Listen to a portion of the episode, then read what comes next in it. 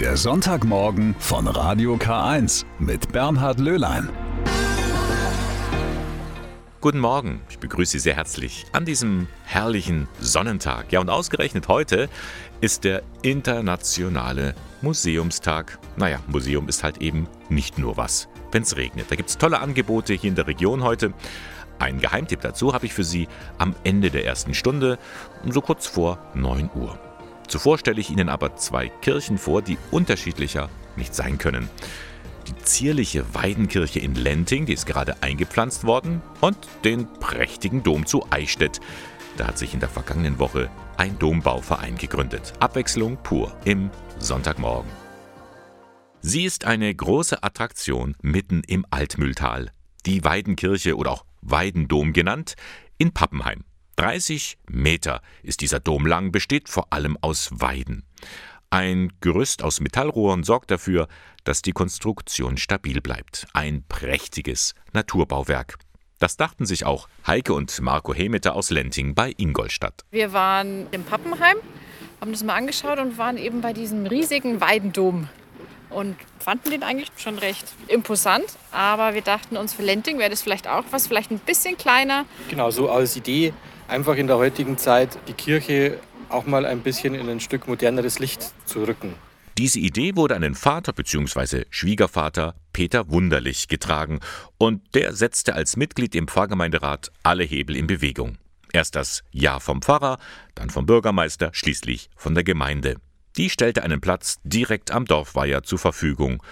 Und da steht sie nun, die Weidenkirche von Lenting. Das ist eine Kirche, richtig mit Kreuzgang oder eher gesagt eine kleine Kapelle, aber wir sagen Weidenkirche dazu.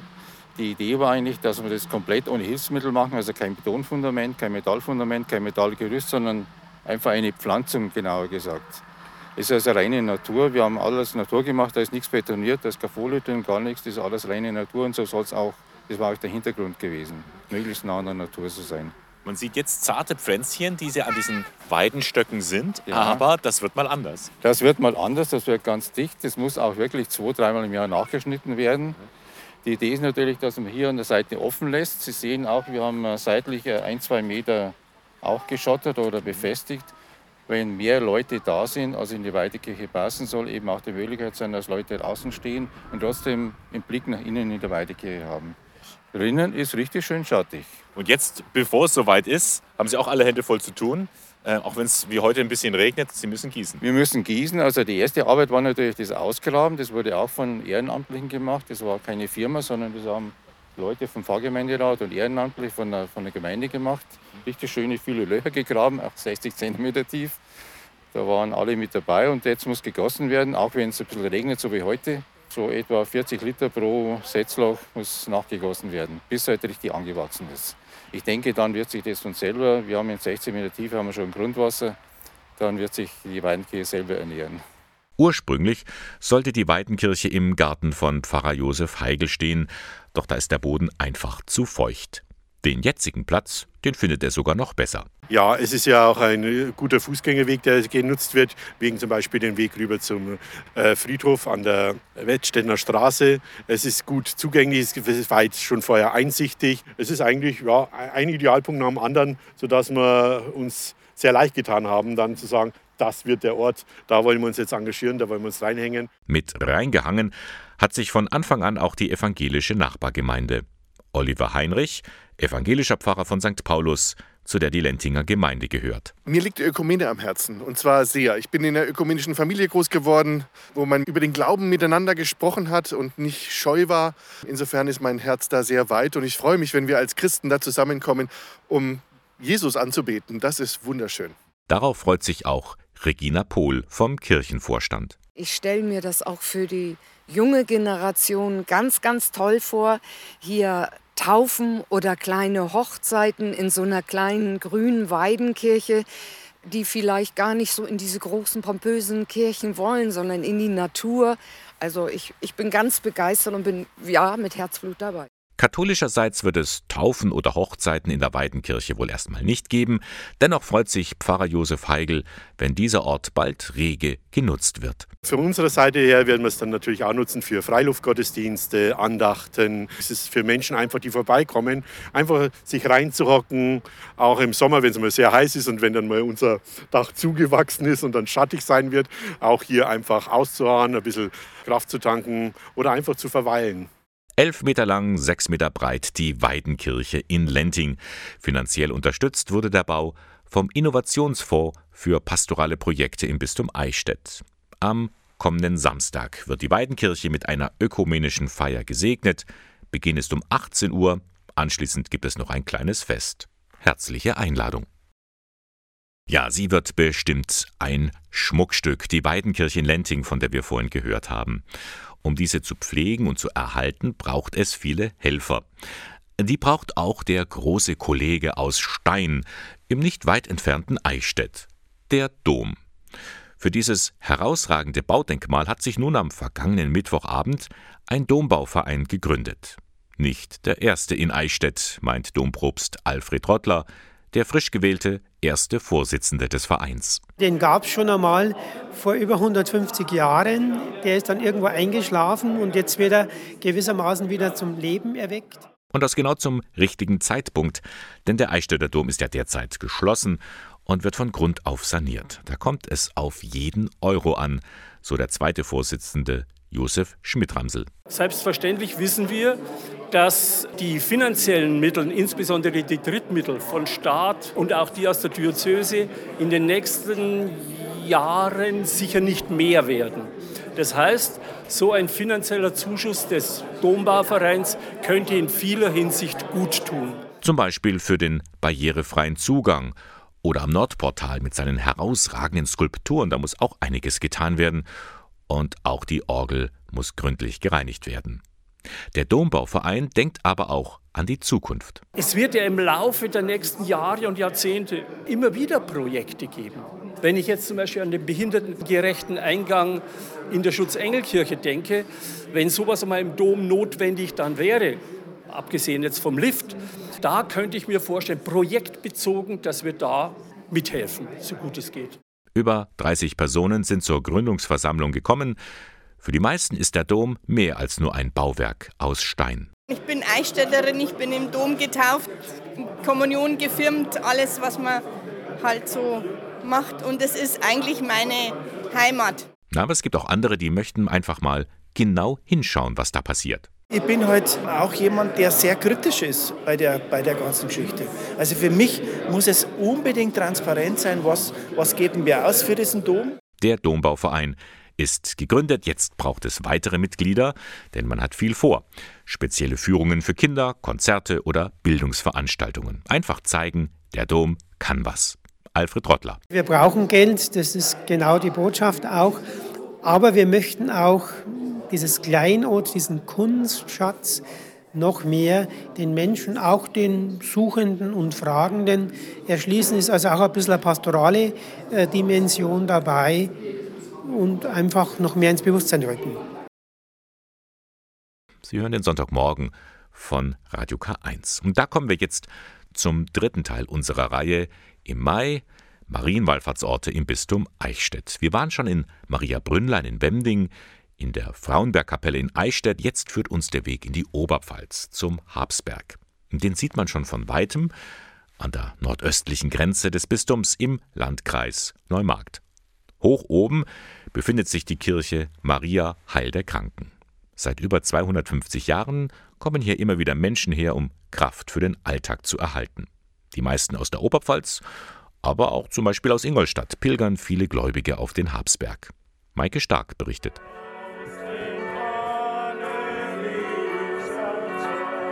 Eine Wallfahrt zum Habsberg in der Oberpfalz. Die letzten Meter zur Wallfahrtskirche sind ganz schön anstrengend, liegt sie doch 621 Meter hoch. Der Ursprung geht auf den ersten Kapellenbau im Jahre 1680 zurück. Diese Gnadenkapelle baute ein schwerkranker Mann namens Johann Panzer, der danach von seinem Gichtleiden geheilt wurde. Unsicher darüber, welchem Heiligen er sie weihen lassen sollte, kam er auf eine Idee, erzählt Wallfahrtsrektor Elmar Spöttle. So gab er die Anweisung an einer seiner Gefolgsleute, steige auf einen Baum rauf, halte Ausschau nach einem anderen Heiligtum, das du zuerst erblickst, soll die Namensgeberin für die neue Kapelle sein. Und tatsächlich bei klarer Sicht, wenn man nach Osten schaut, da ist dann so ein kleiner Fingerzeig in der Landschaft. Das ist der Turm der Maria-Hilf-Kirche in Amberg. Und so entstand also der Habsberg als geistlicher Ableger vom Maria-Hilfberg in Amberg. Um die 20.000 Menschen pilgerten fortan jährlich auf den Habsberg. Bald reichte der Platz nicht mehr aus. Eine größere Kirche musste gebaut werden. 1767 wurde die heutige Wallfahrtskirche fertiggestellt. Zwei Jahre später, 1769, wurden dann die Gebeine des Märtyrers Fortunatus in die neue Kirche übertragen. Seitdem finden gerade viele kranke Menschen ihren Weg in die Wallfahrtskirche. Hier bitten sie um Hilfe, Heilung oder Trost. Auf dem Deckengemälde sind einige Geschichten dieser Menschen in Not bildlich eingefangen worden, zum Beispiel die eines Bauern, dessen Hof durch ein Unwetter zerstört wurde. Er nahm einen Strick, wollte sich am Baum erhängen, aber ich sage es im Konjunktiv, so weit kam es nicht. Er kam dann nämlich zu seinen Angehörigen wieder nach Hause und erzählte ihnen, da erschien mir die Gottesmutter, als ich schon in den letzten Atemzügen lag und haute mir eine runter. Also für ihn war es einfach heilsam empfunden worden. Die Mutter Gottes hat mir geholfen, einen Impuls gegeben. Gott hilft dir, du schaffst das. Seit 1982 dabei sind die Wallfahrer der katholischen Arbeitnehmerbewegung Neumarkt. Sie ist unmittelbar mit 15 Kilometer und drei Stunden Fußmarsch schön zu erreichen im Endeffekt. Zum anderen ist es eine wunderschöne Wallfahrtskirche. Es ist einfach so diese Faszination, äh, der Berg, die Kirche, die man von Weitem dann sieht und äh, hat mich immer wieder hierher gezogen. Dass wir unsere Anliegen im Gebet dann hierher tragen. Maria heilt der Kranken. Also das ist einfach für uns was Wichtiges. Heute ist der Habsberg neben den Wallfahrten vor allem auch für Hochzeiten oder Taufen beliebt.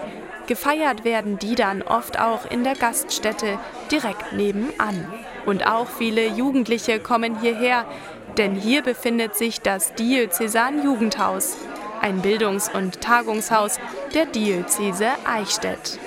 Und das war der dritte Teil unserer Reihe mit Marienwallfahrtsorte im Bistum Eichstätt. Maria heilt der Kranken auf dem Habsberg in der Oberpfalz. James Blunt und Stay the Night am Sonntagmorgen mit Radio K1. Heute am Internationalen Museumstag. Und da finden Sie eine Reihe von besonderen Angeboten, ganz egal, ob Sonnenschein oder Regen. Der Besuch eines Museums lohnt sich immer. Und da hätte ich einen speziellen Tipp für Sie. Ganz schön unterirdisch geht es zu bei der Ausstellung Kellergeister Geschichten aus der Unterwelt. In Eichstätt ist die seit Freitag zu sehen und zwar in der Johanneskirche. Die Idee dazu hatte Beate Hüber vom Förderverein Stadtmuseum Eichstätt. Wir hatten vor vier Jahren eine Ausstellung Speichergeflüster und die war eigentlich sehr erfolgreich und da haben wir gedacht, wir müssen wieder mal zu Werbezwecken für ein Stadtmuseum, für ein zukünftiges, vielleicht Stadtmuseum, äh, wieder mal eine Ausstellung machen.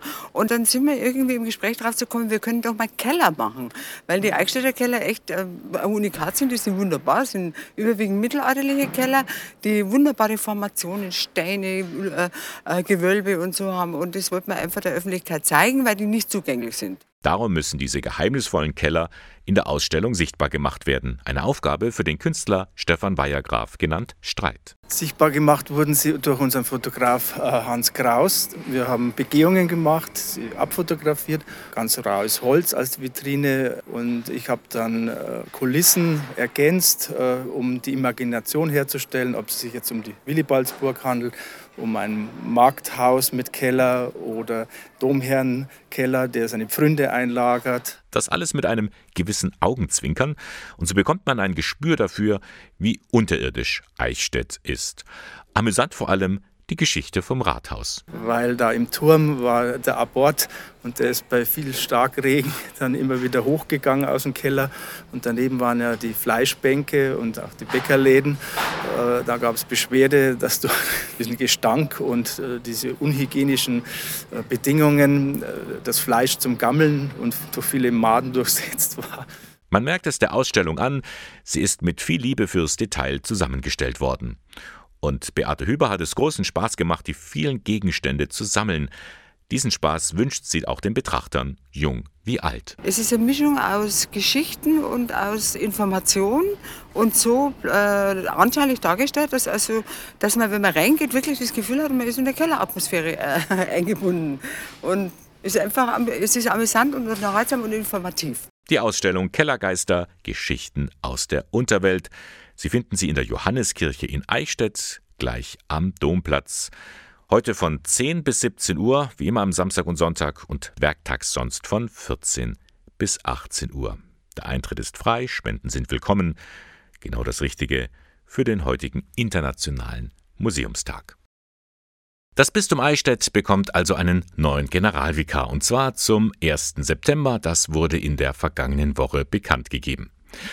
Ein Generalvikar, das ist der persönliche Stellvertreter des Bischofs und er handelt in dessen Auftrag und mit gleicher Vollmacht. Ein wichtiger Posten also, und den hatte im Bistum Eichstätt seit 2019 Pater Michael Huber inne. Ein Ordenspriester aus der Gemeinschaft der Herz-Jesu-Missionare. Pater Huber ist aber auch Betriebswirt und so konnte er in den vergangenen Jahren eine Reihe von zeitgemäßen Standards in der Bistumsadministration einführen. Vieles ist da modernisiert, manches eingespart worden, keine leichte Aufgabe, die er da übernommen hatte. Das weiß auch Bischof Gregor Maria Hanke. Generalvikar Huber hat sich stark engagiert und ich möchte ihm an dieser Stelle ausdrücklich danken für seinen hingebungsvollen Dienst. Vor allem hat mich auch immer beeindruckt seine freundliche Art. Selbst in schwierigen Situationen war er erfolgreich bemüht, die Fassung nicht zu verlieren und den Mitarbeiterinnen und Mitarbeitern freundlich, mitbrüderlich zu begegnen und dafür möchte ich ihm ganz herzlich danken. Nun wird Pater Hubert ab September neue Aufgaben in seinem Orden übernehmen. Sein Nachfolger steht auch schon fest, das ist Michael Alberter, derzeit Pfarrer von gleich drei Pfarreien im Dekanat Nürnberg Süd.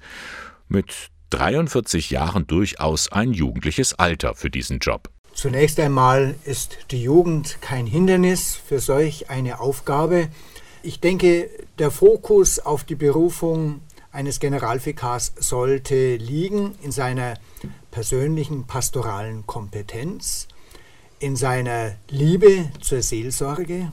Er muss auch fähig sein zur Teambildung und natürlich die persönliche Spiritualität, die ist auch noch sehr, sehr entscheidend. Und all das bringt Michael Alberter mit. Und er ist auch schon sehr gespannt auf seine neue Aufgabe. Einerseits äh, bin ich mir bewusst, dass der Bischof mir dieses Amt zutraut. Andererseits überlege ich, kann ich das überhaupt, was da auf mich zukommt? Aber schließlich überwiegt die Spannung und die Freude auf diesen neuen Dienst. Da gehe ich neugierig drauf zu. Fragt sich natürlich, weshalb der Bischof ausgerechnet ihn ausgewählt hat zu seinem Stellvertreter, zu seinem alter Ego, wie es so schön heißt, also zu seinem anderen Ich. Michael Alberter hat sich das auch gefragt, aber es gibt gute Gründe für diese Entscheidung. Ich habe eine kaufmännische Ausbildung bei der Sparkasse absolviert. Dort habe ich äh, Sparkassenfachwirt gelernt. Und in den ersten Berufsjahren in der Pastoral hatte ich viel mit Jugendarbeit zu tun, war Dekanatsjugendseelsorger, war im BDKJ, dort Präses auf Dekanatsebene. Und in der Pastoral habe ich doch einige Dinge zusammen mit meinem Team auf den Weg gebracht, die nach außen offenbar ja positiv wirken. Alberter will also mit dazu beitragen, das Bistum Eichstätt fit für die Zukunft zu machen. Sicher eine überraschende Meldung, aber keineswegs ungewöhnlich. Und natürlich werden wir den neuen Mann mit seinen Plänen und Zielen hier dann im September vorstellen. Haben Sie schon mal überlegt, welche Talente in Ihnen schlummern? Die katholische Kirche will's jetzt wissen. Sie sucht noch unentdeckte Talente, um die biblische Botschaft für die heutige Zeit zu erklären. Locker, unverkrampft, echt. Gesucht werden Christen, die in einem Video selbstbewusst den Fragen nachgehen. Was gibt mir Sinn? Wo finde ich Halt? Oder kurz, was glaube ich? Ulrich Fischer von der katholischen Hörfunk- und Fernseharbeit. Wir haben im Moment keine populären Personen, die für die katholische Kirche sprechen könnten. Also wenn man auf der Straße fragen würde, wen kennt ihr in der katholischen Kirche, dann würden vielleicht viele Leute sagen Papst, aber dann ist auch schon Schluss. Talent bekennt heißt dieses Projekt. Das Video sollte maximal 59 Sekunden lang sein, aufgenommen im Hochkantformat. Bei Talent bekennt kann jede und jeder mitmachen, egal ob Priester oder Laie, jung oder alt völlig egal. Stellt euch einfach vor die Kamera bzw. vor das Smartphone und erzählt etwas aus eurer Glaubensgeschichte. Ganz authentisch, ganz persönlich. Eine Jury schaut sich das dann an beim Katholikentag Ende Mai in Stuttgart. Es gibt auch etwas zu gewinnen, ein brandneues Smartphone. Und was dürfen die Teilnehmenden sonst noch erwarten? Wir werden sicher auf Anhieb niemanden finden, der großen Stars wie Thomas Gottschalk zum Beispiel das Wasser reichen kann. Aber ich denke, es ist möglich, Talente aufzuspüren, die wir coachen und fördern können, sodass sie eines Tages wirklich zu einer vielgehörten Stimme der katholischen Kirche in der Gesellschaft werden. Na, das klingt doch prima. Mitmachen lohnt sich immer. Einsendeschluss für das Video ist der 27. Mai. Alle Infos gibt's im Internet unter www.talentbekennt.de. Erzähle uns, wo in deinem Leben Gott schon mal was bewegt hat welcher Bibelvers dir nicht mehr aus dem Kopf geht oder warum du gerade mit dem ganzen Glaubensthema nichts anfangen kannst. Wir wollen deine Geschichte hören. Sei dabei!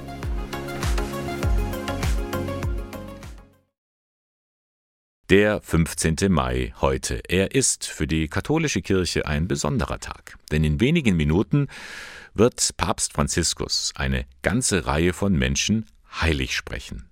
Darunter auch ein Mann, der für viele zu einem Vorbild geworden ist, ein Vorbild für ein einfaches Leben und für einen Dialog unter den Religionen. Charles de Foucault heißt er, 1858 in Straßburg geboren. Der Buchautor Andreas Knapp hat sich intensiv mit seinem Leben befasst. Er war ein französischer Adeliger, der ein sehr bewegtes Leben hatte. Er war sehr auf der Suche nach Leben, nach Erfüllung. Er war ein sehr leidenschaftlicher Mensch und er hat zunächst einmal Karriere gemacht beim Militär und dann als geografischer Erforscher und hat so sein Leben gesucht in äußeren Dingen, in Erfolg und Ruhm und Ehre und Anerkennung. Aber das hat ihn nicht zufriedengestellt. Ausgerechnet in der Begegnung mit den Muslimen findet er zu seinem Glauben. Seitdem ist er auf der Suche nach dem letzten Platz, wie er sagt. Diese Suche nach Leben, zunächst einmal im Äußeren, in der Anerkennung, dann in der Stille und im Inneren. Und dann hat er gemerkt, dass ich Gott finde, dort, wo ich auch ganz intensiv Beziehungen mit Menschen lebe, und zwar mit Menschen, die am Rand stehen, die diskriminiert sind. Und so hat er die letzten Jahre seines Lebens in der Sahara bei einem Volksstamm der Tuareg verbracht. Dort wird er 1916 in den Wirren des Ersten Weltkriegs ermordet. Sein Leben war nicht gerade von Erfolg geprägt. Einen Orden wollte er zum Beispiel gründen. Zu Lebzeiten ist ihm das nie gelungen. Trotzdem wird er heute heilig gesprochen, weil sich, so Andreas Knapp, in seinem Leben etwas vom Leben Jesu widerspiegelt. Heilige sind für mich Menschen so wie bunte Glasfenster in einer Kathedrale, durch die das Licht Gottes in einer bestimmten Farbe leuchtet. Und Charles de Foucault ist auch seine bestimmte Farbe, durch die, die das Licht Gottes für uns scheinen kann. Und diese Farbe heißt solidarisch leben mit anderen Menschen, das Kleine und Einfache wertschätzen lernen, den Alltag ernst nehmen und in ihm Gottes Nähe entdecken. Und das hat dann im Lauf der letzten 70 Jahre viele Menschen fasziniert. Jetzt entstehen Ordensgemeinschaften wie die kleinen Brüder oder die kleinen Schwestern, Priestergruppen und Laiengemeinschaften überall in der Welt, auch in Deutschland. Und hier leitet Mona Kirchmeier aus Ingolstadt das Sekretariat der geistlichen Gemeinschaften Charles de Foucault. Ihnen allen gemeinsam ist ein Leben mitten in der Welt. Oft vergleicht man sich ja so, und dem geht's besser und dem geht's besser und hier in den Gemeinschaften habe ich so den Eindruck, ist es eher der Blick, wie leben die Menschen, die eher am Rand stehen, die an den Rand gedrängt werden und wie können wir mit ihnen leben? Nicht unbedingt ihnen helfen, sondern mit ihnen leben. Und so bekommt man einen Blick dafür, Wer lebt eigentlich neben mir? Vielleicht Tür an Tür. Wer ist in diesem Sinne tatsächlich mein Nächster? Eine Offenheit für Menschen anderer Religion. Bei Foucault waren es vor allem die Muslime. Für mich ist es jetzt inzwischen noch breiter gefasst, dass ich ja einfach schaue, wo gibt es da in deren Leben auch Anregungen für mich auf dem Weg zu Gott. Für mich ist vor allem unsere Gruppe, in der wir uns treffen, in ihrer Offenheit und in ihrer ja, Breite der Meinungen auch wichtig. Den Glauben eben nicht allein leben müssen. Auch das ist ein Kennzeichen für die Gruppen um Bruder Karl, wie sich Charles de Foucault selbst genannt hat. Andreas Knapp ist auch ein kleiner Bruder. Kleine Brüder vom Evangelium nennt sich die Ordensgemeinschaft, der er angehört. Für ihn ist Charles de Foucault durchaus ein Vorbild für die heutige Zeit. Weil er zum einen den Wert darauf legt, in den einfachen Dingen schon Erfüllung zu finden und nicht nach immer mehr zu jagen. Wir leben ja auch in einer kranken Zeit, weil dieser Optimierungszwang und es immer mehr uns selber ständig unter Druck setzt und auch unseren Planeten erschöpft. Und zum anderen denke ich, Charles de Foucault hat sich so als Bruder aller Menschen verstanden. Er hat ernst genommen, wenn Gott in einem Menschen sich gezeigt hat, wenn ein Jesus Mensch geworden ist, dann haben alle Menschen eine Würde und alle Menschen sind dadurch Geschwister geworden. Sagt Andreas Knapp, der auch ein Buch geschrieben hat über Charles de Foucault. Wer alles gibt, hat die Hände frei, so der Titel. Erschienen ist es im Bene Verlag und es kostet 18 Euro. Diese Namen haben Sie bestimmt schon mal gehört. Mamertus, Pankratius, Servatius, Bonifatius und Sophie. So heißen also die üblichen Verdächtigen. Besser bekannt ist diese Bande als die Eisheiligen. Unter diesem Namen tauchen sie jedes Jahr wieder auf, vom 11. bis zum 15. Mai, denn das sind ihre Gedenktage. Naja, so dramatisch war das in diesen Tagen jetzt diesmal nicht mit den Eisheiligen. Aber warum diese eisige Truppe eigentlich im warmen Wonnemonat einkehrt, bleibt für viele ein Rätsel. Nicht aber für den Brauchtumsforscher Manfred Becker-Huberti. Mit ihm hat Sabine Just gesprochen. Die Heiligen, die sind am wirkungsvollsten, wenn man sie nicht einzeln äh, für etwas bemüht, sondern direkt in der Gruppe. Das verstärkt. Die bekannteste Heiligengruppe sind wohl die Eisheiligen, sagt Brauchtumsforscher Manfred Becker-Huberti. Zu fünft sind sie zuständig für Probleme aller Art. Sie werden etwa bei Krankheiten angerufen, bei Rattenplagen und eben auch, wenn man um eine gute Ernte bitten will. Eine Allzweck-Heiligengruppe sozusagen. Das sind die Eisheiligen auf jeden Fall, die nämlich an bestimmten Tagen hintereinander weg gefeiert werden. Am 11. Mai Mamertus, am 12. Mai Pankratius, am 13. Mai Servatius, am 14. Mai Bonifatius und in Süddeutschland rechnet auch noch eine Frau dazu, sozusagen eine Quotenheilige, die Sophia am 15.05.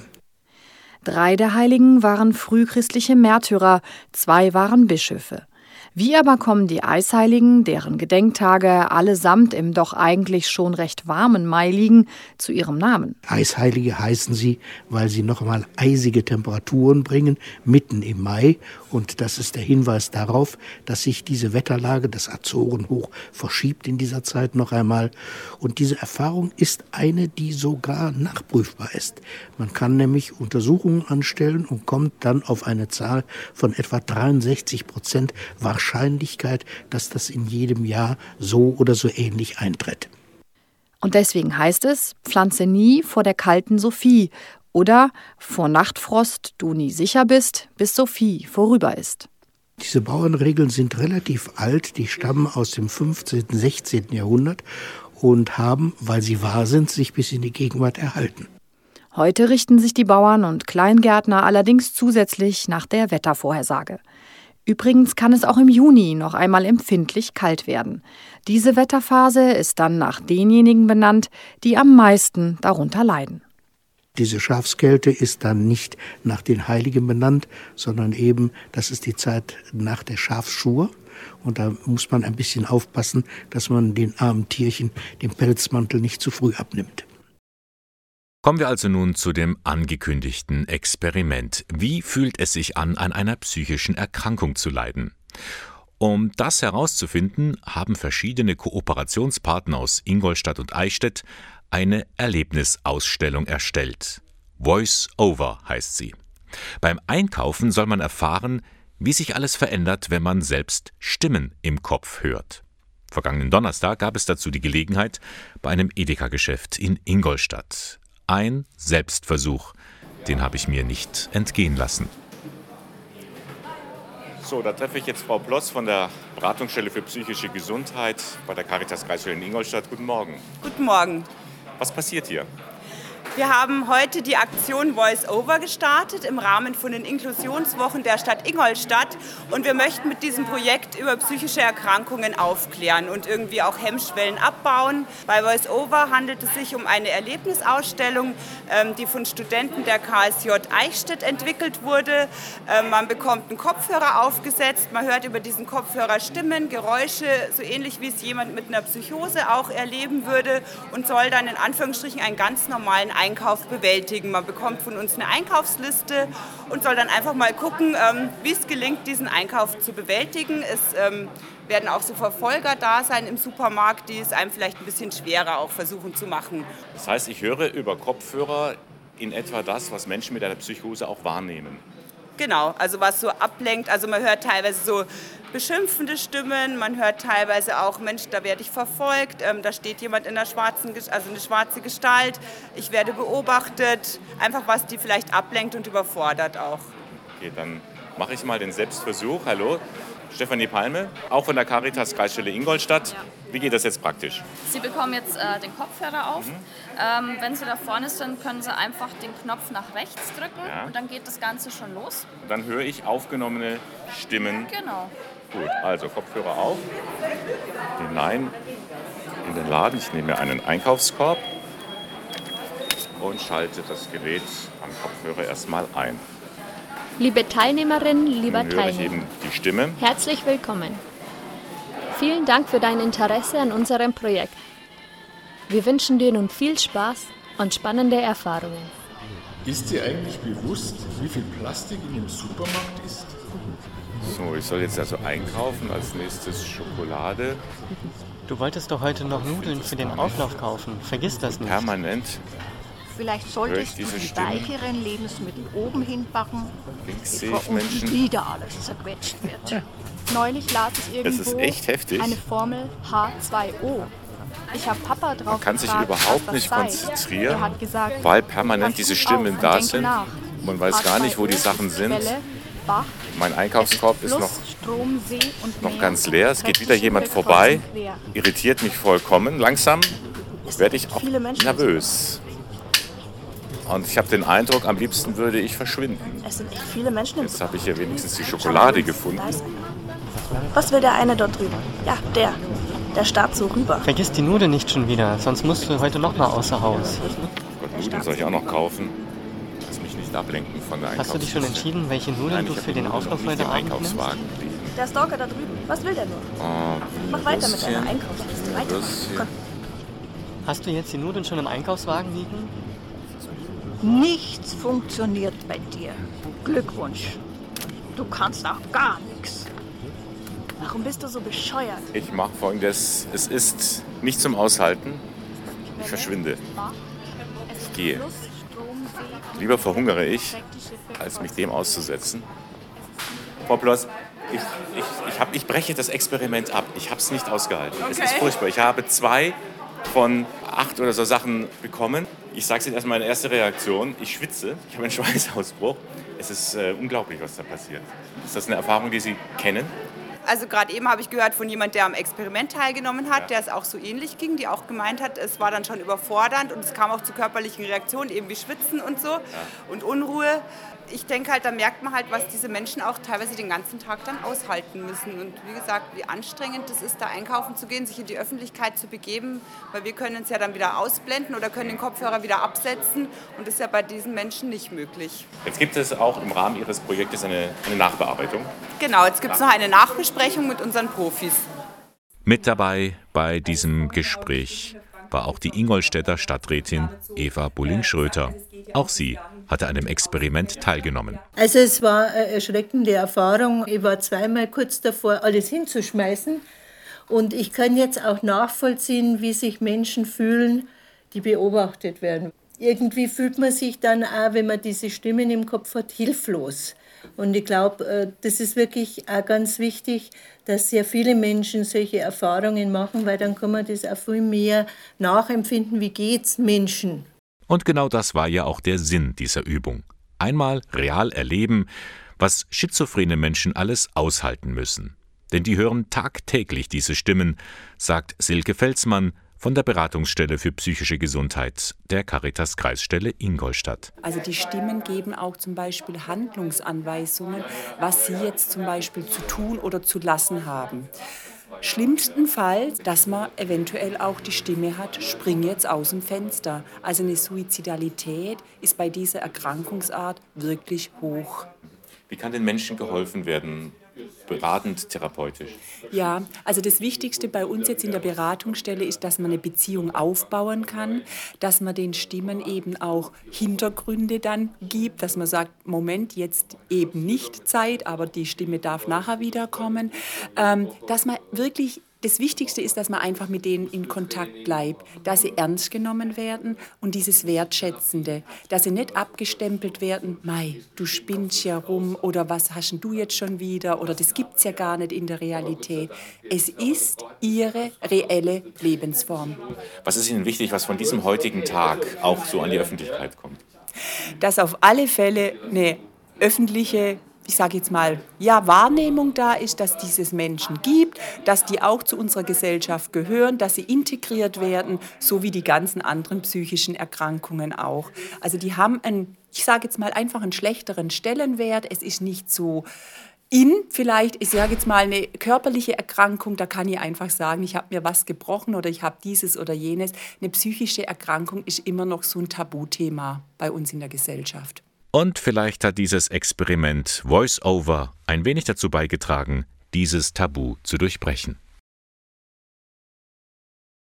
Sie sehen wirklich wunderschön aus, diese bunten Uniformen, und trotzdem wirken sie etwas aus der Zeit gefallen.